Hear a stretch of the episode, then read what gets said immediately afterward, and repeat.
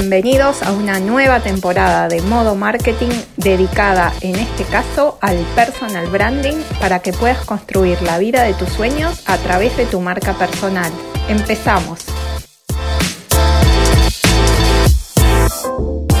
Bueno, muy buenas para todos. Hoy estoy muy muy feliz de estar en este episodio con Leo Lorenzo. Este, muchas personas en Uruguay lo tienen conocido porque ha salido muchos años presentando en programas de televisión, también en el teatro, pero también tenemos escuchas de otros países de habla hispana. Así que, Leo, te doy la bienvenida y te voy a pedir primero que te presentes brevemente para quienes aún no te conocen.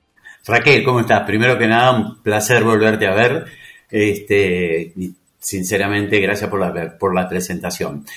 Yo soy actor. Esa es mi profesión.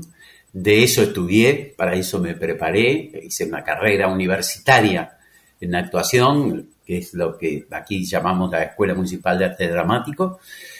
Y de casualidad, porque realmente de casualidad, eh, empecé a trabajar en televisión algo que para mí iba a ser un chichoneo con la televisión, porque yo era actor de teatro, eh, terminó siendo mi profesión, mi, mi modo de vida, mi forma de vida, y ya hace más de veinte y pico de años que salgo en televisión, que hago televisión y siempre hice programas, o casi siempre, la mayor parte, programas en vivo.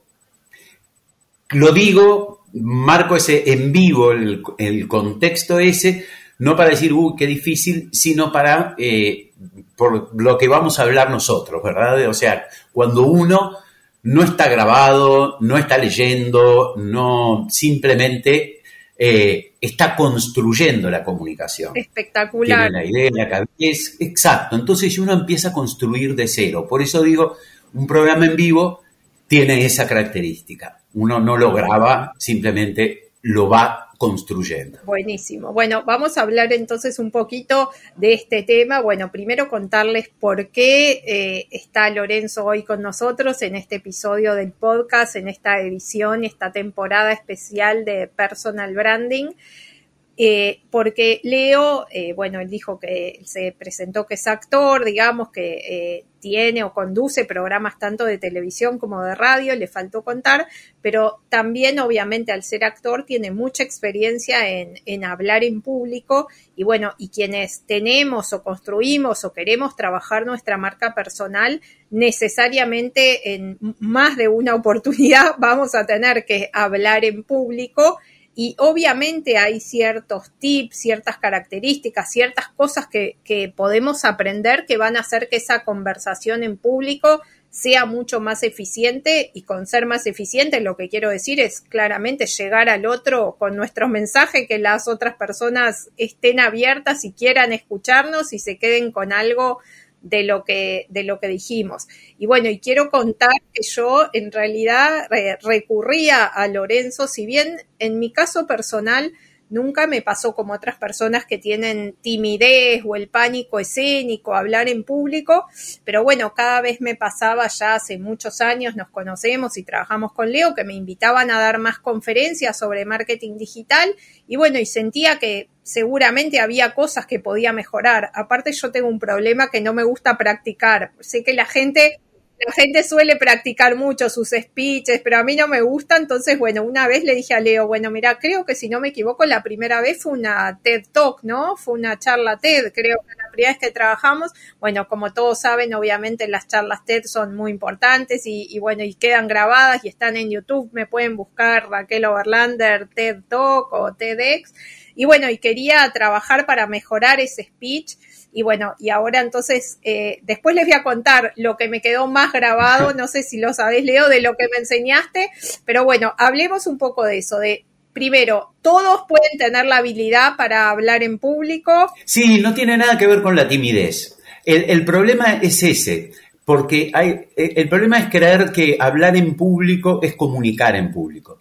Y lo que yo te enseño es a comunicar en público, porque hablar hablamos todos pero es una, es una herramienta muy débil para comunicar un, tema No, no todos los temas que, que, comunicamos tienen que ser importantes o debido a muerte, no, son temas prácticos que pueden alterar el correr del día de una organización, de una persona, que el mensaje llegue mal, que se entienda mal. Me gusta que utilices la palabra comunicar porque justamente y no hablar, eh, eh, creo que en el mundo y en todas las empresas y quienes trabajamos, el problema, uno de los problemas más grandes que existe justamente es la comunicación, porque en realidad comunicación es el entendimiento de las dos partes, ¿no? No es que uno emite algo y el otro recibe, pero eh, suele ocurrir con más frecuencia de lo que creemos que uno tiene la intención de transmitir algo y que cree que el otro entendió eso y nos estamos yendo un poco de tema del de hablar en público, pero creo que igual es relevante, ¿no? Y el otro interpretó o percibió otra cosa porque también, y bueno, vamos a hablar, me imagino, de eso, hay una parte muy, muy importante que pasa por el lenguaje no verbal. Pero eso que vos, que vos decís, eh, eh, igual de todos modos, más allá del lenguaje, del lenguaje no verbal, y que nos estamos yendo, en realidad no nos estamos yendo, nos estamos metiendo de lleno en la, en la comunicación. Porque cuando yo charlo, que es algo precioso, es divino, hablar con, amigas, amigos, no decir nada y pasarla bien, está genial. Pero no es una herramienta que yo, yo la usaría para una idea. Idea práctica, sencilla, no, no, no, solo grandes ideas. Eh, por eso para mí la, por eso utilizo la palabra comunicar, porque no es lo mismo. Primero que nada, eh, la comunicación es un acto de generosidad. Eh, yo no te quiero enseñar a vender, yo te quiero ayudar a vender una idea. ¿Me explico? O sea, no, no, mucha gente se siente como em, amedrentada de repente, he visto de vender. No, yo te voy a ayudar. Y la comunicación es fundamental, porque es de donde es el nacimiento de la idea, es el vientre y de la idea lo es todo y yo creo que, bueno, vamos a estar hablando mucho en, en, el curso de personal branding, ¿no? que en realidad muchas veces el contenido obviamente es importante y muchas veces solemos quedarnos en el contenido, pero yo cada vez estoy más convencida y lo que he aprendido en mi vida a lo largo de los años es que en realidad influye tal vez más hasta la forma que el contenido me doy cuenta, por un lado, en los contenidos que consumo yo misma, ¿no? Yo de repente consumo contenidos, obviamente hay mil gurús de marketing y a mí me gusta, por ejemplo, los contenidos de Neil Patel o los contenidos de Mark Schaffer y capaz la esencia, lo que dicen en su video o lo que dicen en su nota de blog, no siempre es diferente a otra cosa que dicen otros. Pero lo dicen de una manera diferente. Claro, que a mí esa es la manera que me gusta y a su vez siento que pasa lo mismo. Mucha gente me dice, me encanta tu newsletter que mandas los domingos, lo estoy esperando todos los domingos de mañana cuando me levanto. Justo era lo que necesitaba decir y la forma que lo decís. Y yo también estoy convencida que no es que diga cosas de repente tan originales o que haya otra persona que no pueda decir esas cosas o de marketing o de la conciliación familiar laboral o vida, pero evidentemente hay un grupo de personas que les gusta cómo yo lo comunico y entonces, bueno, eh, tiene que ver todo, ¿no? Hay una parte que es el contenido, pero otra tanto o más importante que es la forma y bueno, y de eso es lo que vamos a hablar y lo que me gustaría, Leo, como trato de que cada vez que alguien escucha el podcast se lleve cosas prácticas, no sé si vos podrías decir, si pudieras decir, bueno, cuáles son las tres claves o cuando tú das un taller in company en una empresa o trabajas uno a uno con una persona, si tuvieras que decir, bueno, los tres puntos clave en que hay que focalizarse para justamente comunicar bien, ya sea en público, en un stage, en un escenario donde haya un auditorio de 10 personas, de 20 o de 1000, o incluso en conversaciones uno a uno. Exacto, eso está, bien aclarado porque la comunicación, cuando le decimos público, ya le ponemos más de dos y es para uno, para mil. Y tiene que funcionar a través de, esta, de este mecanismo, de este soporte, ¿verdad? De estos dispositivos, pero me tiene que funcionar también delante de la persona. Me tiene que funcionar parado en, un ómnibus o me tiene que funcionar cómodamente sentado en una oficina. tiene que funcionar porque tiene que ser comunicación. Y la idea que yo tengo en la cabeza tiene que llegar a la otra persona de la mejor manera posible. Por eso, vos me pedías tres cosas. Yo antes de esas tres quiero decir esto. La comunicación, primero que nada, es un acto de generosidad.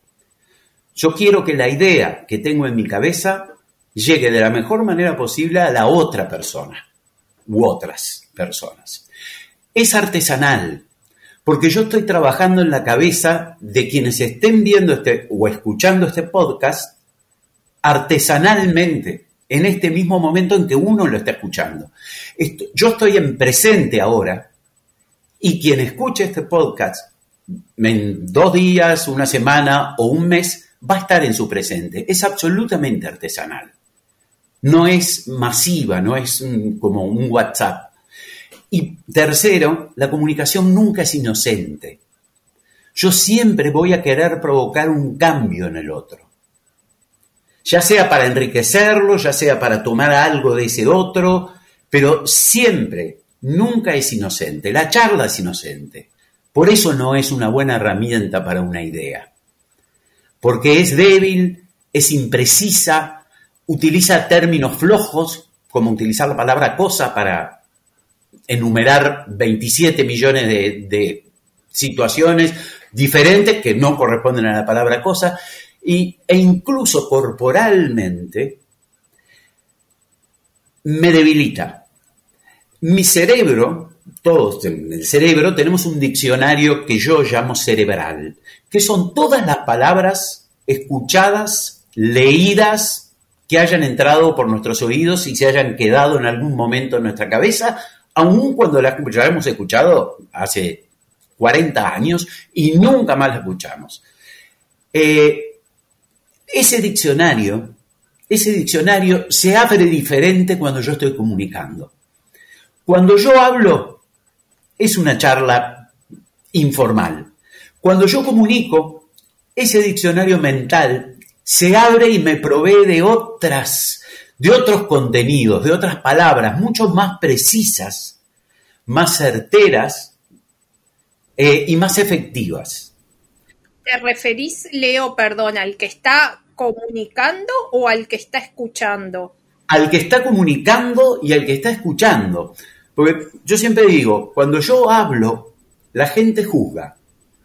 Cuando comunico, la gente atiende y después juzga. Es decir, que cuando yo comunico, está habiendo actividad. Yo estoy activando a mi público. Yo estoy activo y activo mi público. Por eso es, es, clave que sea, eh, que sea comunicación y que no sea charla. Bien. Me parece perfecto. Así que bueno, un primer punto que se pueden quedar todos los oyentes hoy de este episodio de modo marketing es que no es lo mismo charlar que comunicar, eh, que una cosa es la charla entre amigos o cuando estamos distendidos o bueno, en la mesa familiar, pero que eh, cuando vayamos a poner en juego, digamos, esta marca personal que estamos tratando de construir porque queremos lograr ciertos objetivos, tenemos que tener claro que cada vez que abramos la boca, digamos, o que escribamos unas palabras, pero hoy estamos hablando de la comunicación oral, nuestro objetivo tiene que ser la comunicación y como dice Leo, para cada persona que está escuchando o leyendo el texto en ese momento es su presente, digamos, y su interpretación, digamos, va a depender mucho de justamente que nuestra intención haya sido comunicar más que hablar. Así que me parece esa una muy buena lección. Ahora sí vayamos, así nos da el tiempo de las tres grandes recomendaciones, digamos, que le podrías dar al público justamente para comunicar y poder, no sé si está bien utilizado para ti el término, de que sea una comunicación efectiva, ¿no? Que logremos que le llegue al otro lo más cercano posible a la intención que nosotros tenemos de que le llegue al otro con ese discurso. Absolutamente. Eh, el contenido, digo, lo pone cada uno, ¿verdad? Digo, de, acuerdo a su profesión, de acuerdo a su producto o de acuerdo a su servicio. Eso, y cuando nos movemos en los contenidos que nosotros trabajamos, un vaso, un, yo qué sé, no sé, un, community manager o, lo que fuere, cuando trabajamos sobre lo que conocemos, trabajamos muchísimo mejor. Ahora sí, ¿qué es lo que hace, qué es lo que hace que uno hable o comunique? ¿Cuál es la diferencia? Porque soy yo, es mi voz, es mi aparato fonador, ¿no?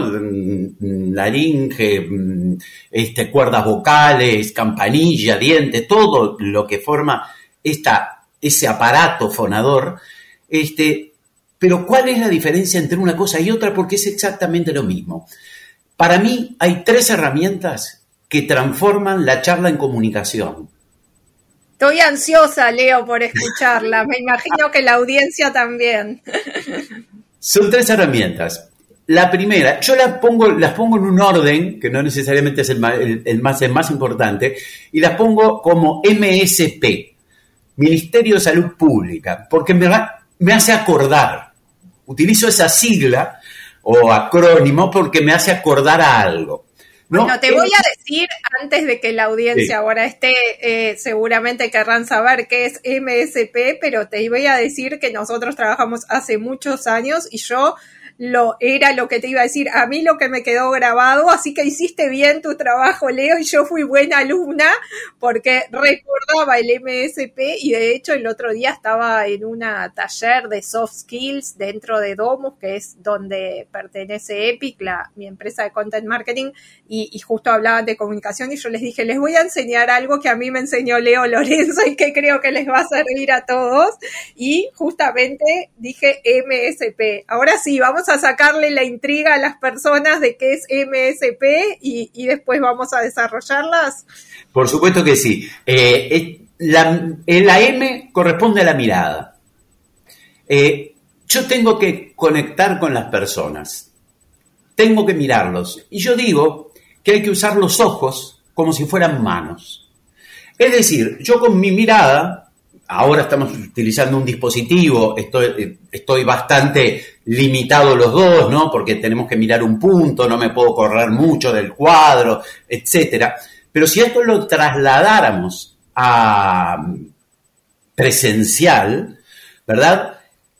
Lo importante de la mirada, yo con la mirada abarco a mi audiencia, la incluyo, la mirada es inclusiva. Yo miro a alguien y ese alguien enseguida me mira. Ese alguien se siente dentro de la burbuja de la comunicación. Yo puedo recorrer a mi público con la mirada. Pero más interesante es poder sorprenderlos cuando tengo más de uno. La mirada lo que hace es eso, es establecer esa conexión con la persona, pero fundamentalmente activar activar al público. Porque cuando uno se siente mirado, se da cuenta de que algo tiene que hacer. Sea, me pongo en, guardia. Yo te iba a decir, no te podés como quedar indiferente, creo, ¿no? Cuando alguien te está mirando, necesariamente, eh, bueno, sentís que tenés como que devolver esa mirada, ¿no? Y eso creo que tiene que ver con muchos principios que en otros episodios los hablamos, ¿no? De, Robert Cialdini, los principios de persuasión y de influencia, y eso de del principio de reciprocidad, ¿no? Que los seres humanos los tenemos incorporados en nuestro ADN, entonces obviamente es inconsciente, pero creo que como tú decís, si alguien me mira, yo tengo la necesidad de, de, devolverle esa mirada. Entonces ya le estás llamando la atención y quienes trabajamos en marketing, ¿no? Y en marca personal, sabemos que si no logramos la atención de las personas, no vamos a lograr absolutamente nada, porque si ni siquiera nos prestaron atención, no van a escuchar nuestro mensaje. Y me encanta lo que estás diciendo, porque cuando hablamos de comunicación verbal, las personas tienden a pensar que la forma de llamar o de captar la atención tiene que ser con las palabras, con la primer palabra que digan o algo, que no quiere decir que no sea también relevante, pero tú nos estás enseñando que podemos captar la atención simplemente mirando a las personas. Y eso mismo me permite no aburrirlos, porque si yo tuviera un público en fila y mirara uno, dos, tres, cuatro, cinco, uno, dos, tres, cuatro, cinco, cuando yo mire el uno, pase al dos, el uno se va a aburrir va a bajar su atención. En cambio, si yo utilizo mi mirada random, voy mirando, no solo me divierto yo como comunicador, porque veo expresiones, caras, ropas, eh, maquillajes, eh, veo personas diferentes, o sea, me entretengo yo, sino que también la persona nunca saben cuándo van a ser miradas. Por lo tanto, mantienen la atención, que quiere decir estirarse hacia. O sea, la palabra atención ya implica algo activo. Ya implica actividad, aun cuando el público esté sentado y en silencio. Y quieto, ¿no? Porque esa atención pasa por la actividad neuronal y esa en realidad no se ve por fuera, pero está sucediendo. Para nada, pero está sucediendo. Mirándolos intercaladamente, cuando nadie sepa que va a ser mirado, es una buena forma de mantener a mi público activo permanente. Espectacular. Bueno, fuimos con la M. Dijimos, acuérdense, MSP, después van a tener la unión de las tres, la M de mirada, la S. ¿Alguien se estará imaginando? ¿Crees que, Leo, que alguien se está imaginando de qué vas a hablar con la S o no? La, S no se puede ser que alguien se lo pueda imaginar. La S va a parecer un, tópico cantado, como de chanta, como de, de vendedor de autos usados perdón de los vendedores de autos usados. Pero me refiero al arquetipo que tenemos del vendedor de autos usados con esa sonrisa pintada. La S es la sonrisa. Pero no es la sonrisa de la buena onda, de te tiro buena onda y vos me das buena onda y somos todos felices, porque lo que importa es, el contenido y la idea, no que seamos felices ni que no lo seamos. Pero sí, la sonrisa primero que nada me coloca en presente. La sonrisa me pone en ahora, me pone en hoy. Primero que nada. Y segundo, volvemos a la historia del, diccionario mental. Los uruguayos tendemos a la seriedad. Creemos que por ser serios, ¿verdad? Eh, o, somos mejores, o los productos son mejores y tendemos a una seriedad que es totalmente impostada, que, aparece ya en el buenas, buenas noches, ¿cómo están? Soy Leonardo Lorenzo, actor, etcétera, porque soy serio. Y ahí esa eh, seriedad que está en el buenas noches, ¿verdad? Hace que mi diccionario mental se vaya reduciendo y se comporte como cuando yo estoy concentrado en algo, enfocado en algo donde no puedo utilizar todas las palabras del mundo, sino que utilizo palabras muy concretas para ese tema. Cuando yo estoy o enfocado o, enojado, ¿verdad? el diccionario mental se reduce a esas pocas palabras. Cuando yo sonrío, el diccionario se abre. O sea, la sonrisa causa entonces una apertura, ¿no? Y de hecho, bueno, eh, yo habitualmente eh, me pasaba, ¿no? En mis primeras conferencias que justamente estaba muy seria porque estaba tan preocupada por lo que quería decir, por el contenido y por decir todo y realmente transmitirle a las personas todo lo que quería darles que de repente me olvidaba de sonreír y bueno, y por eso con, con Leo estuvimos trabajando y se los recomiendo a todos. Y bueno, y creo que como tú decís, la sonrisa genera ya una apertura en el otro, no una predisposición a recibir y me imagino que también tiene que ver a mí, como sabés, me gustan mucho las neurociencias y estudio mucho de esto, con las neuronas espejo, ¿no? Porque es como que en realidad me ven sonreír, ¿no? Y ya el otro se abre también a la recepción es que, es que la comunicación lo que logra es esa activación de las neuronas espejos para que la gente nos entienda desde adentro mismo de ellos. que reaccionen a, que reaccionen a eso. Es, la comunicación utiliza las neuronas espejo. Porque las neuronas espejo lo que hacen es eso. Yo no necesito hacer tu movimiento para entenderte cómo te estás sintiendo si uno se despatarra en una silla o, me pongo recto. Mis neuronas enseguida mm, entienden cómo vos te estás sintiendo, sin que vos me hayas dicho absolutamente nada. Lo fundamental de la sonrisa es que te coloca en presente, que te abre un diccionario mucho más grande y que hace que no le falte el respeto a lo que es serio. Porque si yo me pongo serio todo el tiempo, cuando en mi contenido, en mi discurso, haya una parte que es realmente seria, ¿cuál va a ser el valor si yo en buenas noches ya estaba serio? La comunicación es una heladería de sabores donde están la velocidad, la sonrisa, en fin, una cantidad de cosas. Yo puedo sonreír, es un sabor, la seriedad es otro sabor. Lo mejor es ir utilizando los sabores que el discurso me pida y no quedarme en uno solo.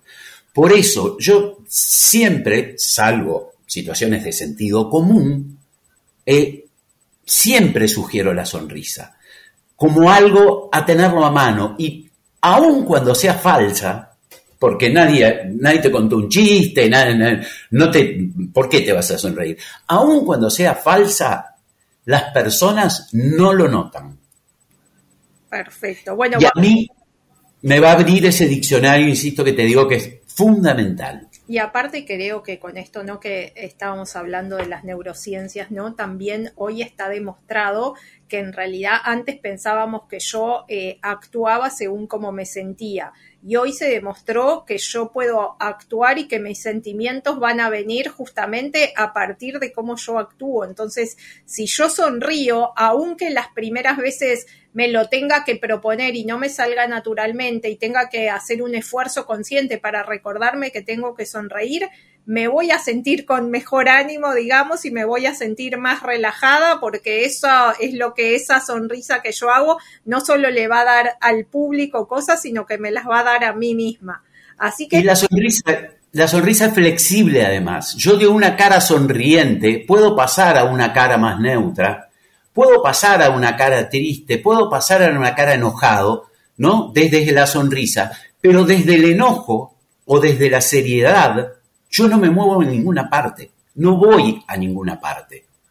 En cambio, si yo utilizo la sonrisa, que es mucho más flexible, no quiere decir que yo voy a estar sonriendo todo el tiempo, para nada.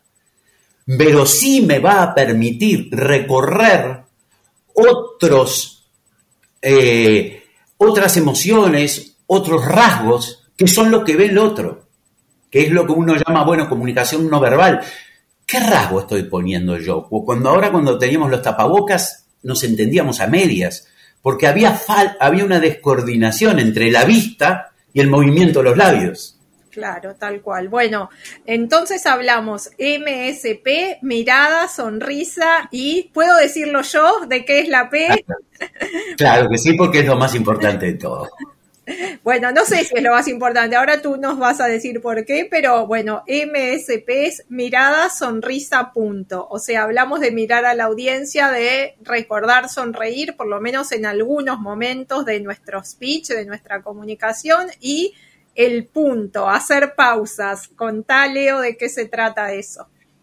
Eh, el punto es lo que hace que lo que yo diga sea comunicación y no sea pausa. Eh, el punto hace que yo no me, vos decías, ah, yo, me ponía serio en los principios porque me preocupaba por lo que iba a decir. Yo digo que no hay que preocupar, si uno estudió, ¿no? O sea, si el contenido uno lo tiene, lo, domina, lo sabe, por algo está en ese lugar, eh, yo digo que las palabras no preocupan tanto, que hay que ocuparse de los puntos. ¿Cuál es, ¿Por qué los puntos? ¿Y qué quiere decir? No? Yo hablo del punto, ¿no? del punto final. Cuando nosotros hablamos, lo que utilizamos casi permanentemente, y cuando uno ve, insisto, profesores de literatura, periodistas, y acá estoy hablando gente que por su profesión deberían conocer esto, eh, políticos, con, los cuales he trabajado con absolutamente todos. Y siempre es esa falla. Las comas, que son lo que utilizamos cuando decís, bueno, yo ahora voy a hacer esto porque pensamos que tenemos que tener más transparencia, porque la empresa quiere crecer y no quedarnos para entonces poder ayudar, bla, bla, coma, coma, coma, coma. Las comas son promesas que el punto cumple. Cuando yo me hago dueño de los puntos, me estoy haciendo dueño del discurso. Y cuando yo me hago dueño de los puntos, también me estoy haciendo dueño del cuerpo. El cuerpo es coherente. Y a nadie se le ocurra ni vayan a pensar que por poner puntos van a hablar menos o van a hablar despacio. La velocidad a la que hablo es un sabor de la heladería, son varios sabores de la heladería, puede ser el rápido, puede ser el neutro, puede ser el lento. ¿Está bien? Cuando yo pongo puntos, estoy cerrando una idea. Y me encanta esto porque nosotros siempre pensamos que los puntos son finales. Y los puntos, final, hay uno solo, el último. Los otros puntos son comienzos, son puertas. Tirame vos una palabra a mí y yo voy a hacer una demostración colocando puntos para que se vea cómo puede ser sobre una palabra cualquiera, cómo puedo yo hacer comunicación. Bueno, ahora este, nos quedan pocos minutos, vamos a ir cerrando. Ahora te voy a decir la palabra, pero antes voy a comentar algo sobre esto de los puntos, que creo que también otra de las fortalezas que tienen es que primero que en cierto modo como que engrandecen la idea, ¿no? Porque es como decimos, bueno, no continúo y ya me fui a lo otro, sino que cerré esta idea que quería comunicar, le puse un punto y después voy a lo siguiente. Y creo que también eso eh, mantiene la atención de la audiencia, ¿no? Eso que obviamente es lo que necesitamos para comunicar, como decíamos al principio, que el otro me esté atendiendo. Y si yo voy a un monotono, una continuidad atrás de otra, no logro esa atención. En cambio, el punto, por ejemplo, para las personas como en mi caso, que solemos hablar a veces bastante frecuente en un mismo tono de voz, ¿no? Y no hacemos tantos eh, altibajos, altos, como de repente otras personas lo hacen, el punto nos hace esa inflexión. Y la primera palabra, como hablaste mucho de heladería, y a pesar de que mi sabor de helado favorito es el zamballón con cerezas, la palabra que me vino fue frutillas, así que vamos a cerrar con esta demo de eh, una frase o una comunicación sobre las frutillas, Leo. Me la hiciste muy fácil porque yo inventé un sabor de helado. Y es un sabor de helado que lleva frutilla. La frutilla, primero que nada, tenemos la suerte hoy por hoy de tener frutillas todo el año. Y alguien me va a decir que no compraría en una heladería un helado de frutilla, y acá te viene la, el invento, un helado de frutilla granizada. Mm. ¿Por qué no hay frutilla granizada? Tal vez. ¿No sería genial? Y bueno, tal vez hay personas, tal vez hay personas que piensan que no combinan, pero a, algunos dicen que la menta granizada no funciona y a otros les fascina. Y como vos decís, como en la vida hay muchos sabores y también cuando hablamos de marca personal decimos que eh, una de las claves y que yo insisto y tenemos que saber es que no le tengo que gustar a todos ni le voy a llegar al mil por ciento a los siete mil billones de habitantes que hay en el planeta Tierra, ¿no? Tengo que llegar y comunicarme con una comunidad que le interese lo que tengo para decir y tal vez comprar mis servicios o si estoy buscando mejorar mi empleo, bueno, tengo que lograr conectar y comunicar con esa persona que me está haciendo la entrevista.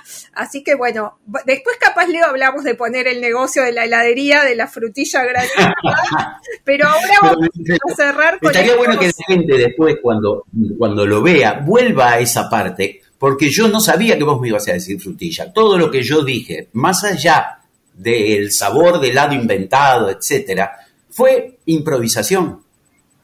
Lo único que me valí yo son de los puntos, porque el punto me dice, le dice a mi cerebro, vas a respirar, quédate tranquilo, ocupate nada más que de las palabras. Y es así. Fíjense, y en casi todo mi ejercicio yo lo que utilicé fueron puntos y nunca hablé despacio, nunca hablé poco. Es una maravilla.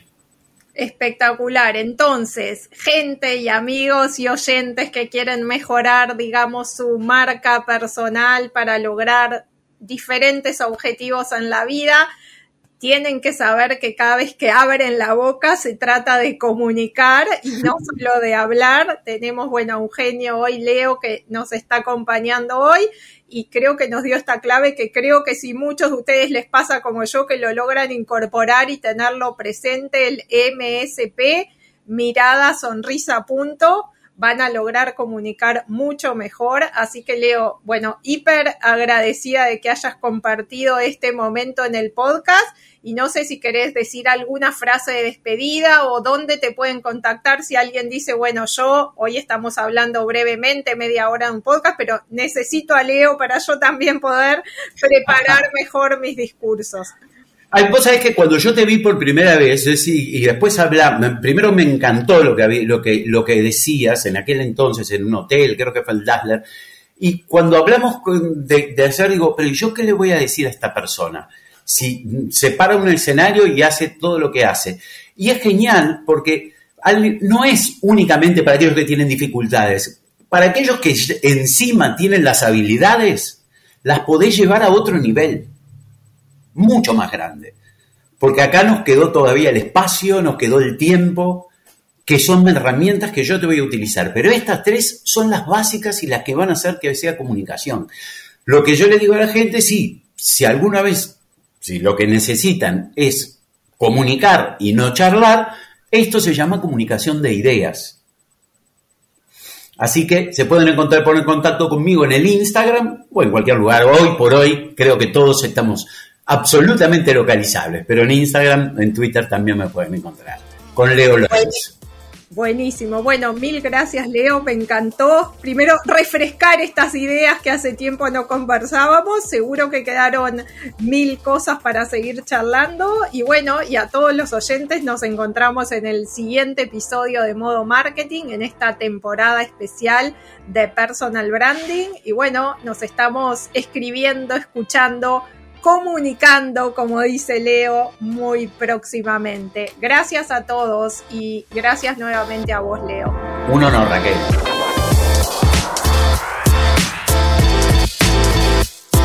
Espero que hayas disfrutado este nuevo episodio de Modo Marketing y te invito a visitar www.raqueloverlander.com para descargar tu guía gratuita para optimizar tu perfil de LinkedIn y muchos otros recursos que tengo para ti. También te invito a seguirme en las redes sociales como Raquel Over y a comentar qué te pareció este episodio y qué temas quisieras que trate en los episodios siguientes. Seguimos en contacto viviendo la vida en modo marketing.